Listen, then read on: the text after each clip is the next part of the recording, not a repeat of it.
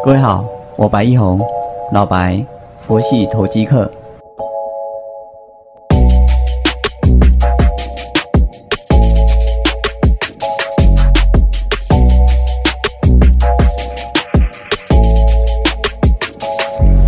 各位好，感谢你的再次收听，我是老白，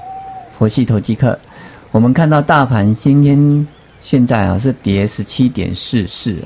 这个看起来状况是还好，过高之后的一个震荡，我们可以把之前从七月到十一月的这个震荡整理箱箱顶一三零三一当成是一个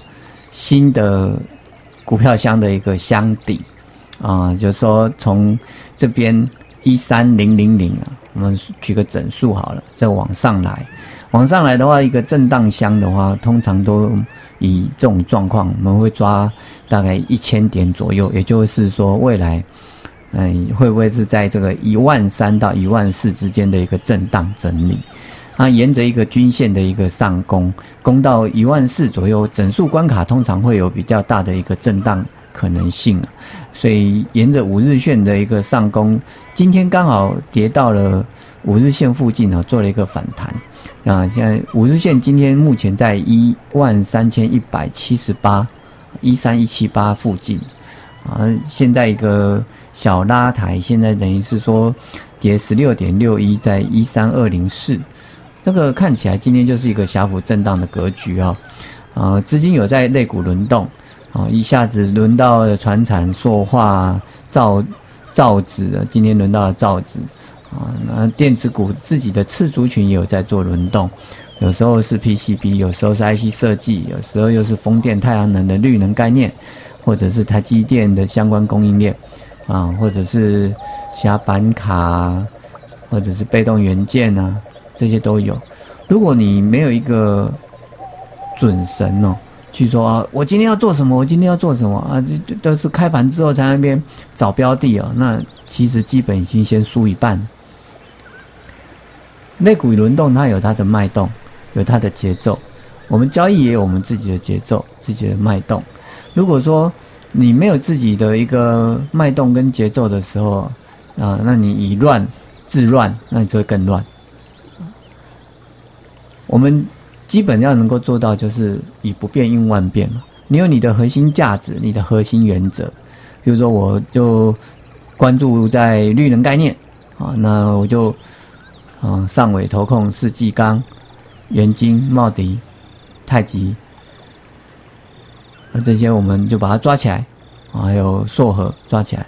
啊，它就它沿着均线走，我们就高出低进；它是做股票箱整理，我们就是箱顶出、箱底接，啊，这样这个模式。啊，但重点你要对这档股票的一个产业面有了解，对它的基本面有一些认识。啊，对，有然后有一些基本的一个技术分析的一个底子。那技术分析你可以用选你自己要的一个指标工具，你可以用 MACA 啊、M RSI、MACD 啊都可以，这样用你要的工具就可以去做，用 KD 也行啊。然后又看来就是自己做的一个指标可以啊，比如说刚刚讲 MACA 肯定是我们自己用的一个指标啊，那都没有问题，只要。在一个技技术图形里面能够显示出来的，它都会有一些一个规律出来，啊，技技术指标的工具通常要么就价的指标，要么就量的指标，要么就是自己做的指标，啊，那你要经过一个历史的回测，啊，知道说你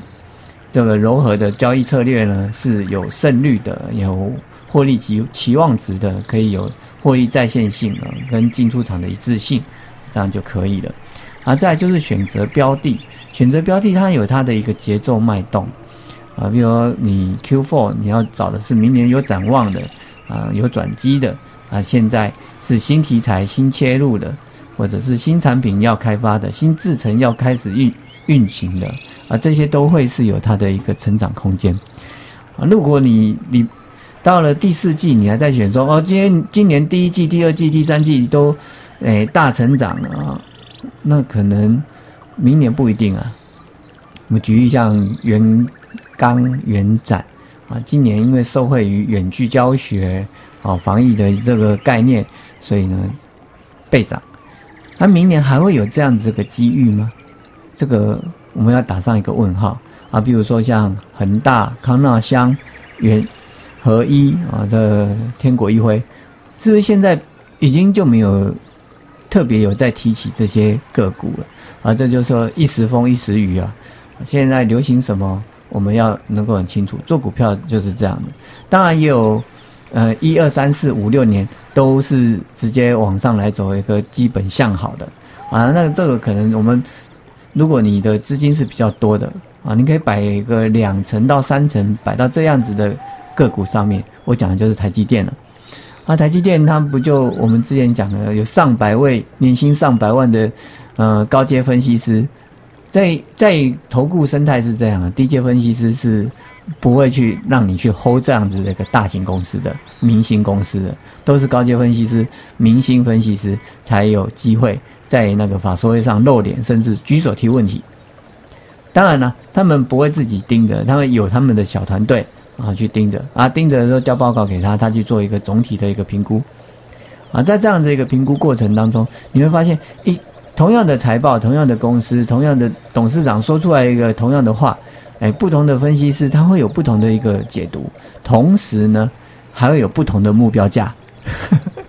啊，但是现在目标价是步步在提高，在提台积电这边哦，有到了六六百块多、七百块都有。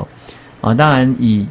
我个人去评估这张股票，它未来的一个高阶的一个切入的一个转换，以及未来的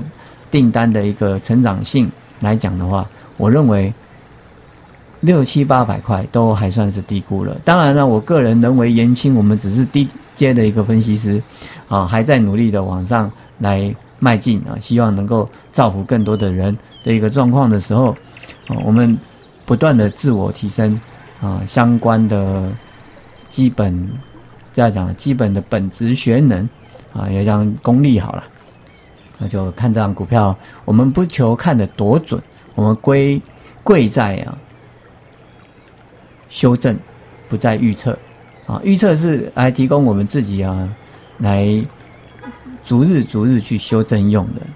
那在这个在这个大框架一个假假设前提之前呢，我们会有自己的一个口袋名单，然后自己也会试着去做啊相对的一个调整、分析、研究。啊，再做反馈啊，这是整个过程呢。啊，那以第四季的一个挑股模式来讲的话，我们会往台积的一个相关供应链的一个厂商来去做。啊，绿能呢依然会看好啊，只是它现在在休整呢，我们就先让它休息，我们也就先没有这些股票。啊，等到呢它休整完毕了，准备又又上钩了，啊，它的营收也。也都持续没有衰退，我们再去拥有它，这样就可以了。这是操作的一个节奏。我们不会频繁换股啊，但我们也不希望说，呃，一档股票做到底啊，错失了一些资金的机会成本啊。有一些股票是可以高出递进的，来来回回做的，比如说台积电啊，四百块到四到四百五啊，或者四百五到五百五，这中间它会有不同的一个整理箱啊，但这是我们可以去做运作的。明年第一季出席之前会先拉抬，出席之后啊会再往下来修正，这样子的节奏，过去的一个七八季都是这样在运作。那这个会不会变成一个规律？这也是我们可以去参考留意的。所以在台积电相关供应链的部分呢，我们可以看到像万润或者是君豪或者是金财这些短线上的一个涨涨势啊都不会太弱啊，那一个高出递进。甚至沿均线走的模式是我们可以去做运作的，啊，在我们核核心持股会来往这边去做调整。另外，绿能概念的部分呢，我们会看到像风电的部分会比太阳能还来得强势一点，啊，这个跟季节有关系。呃，与我们台湾的一个气候来讲啊，我们身处在北半球，冬天呢日照时间是相对比较短的，嗯，风。风力呢，现在相对比较强的，我们东北季风嘛，所以在这一块上面呢，它一个发电的一个电量是啊有差异的。那我们知道说，在绿能概念的部分，它是以出出电啊来转换成营收嘛啊，但是以世纪钢或上尾投控来讲的话，它并不是卖电的，它是做作为一个卖电的电厂的一个供应商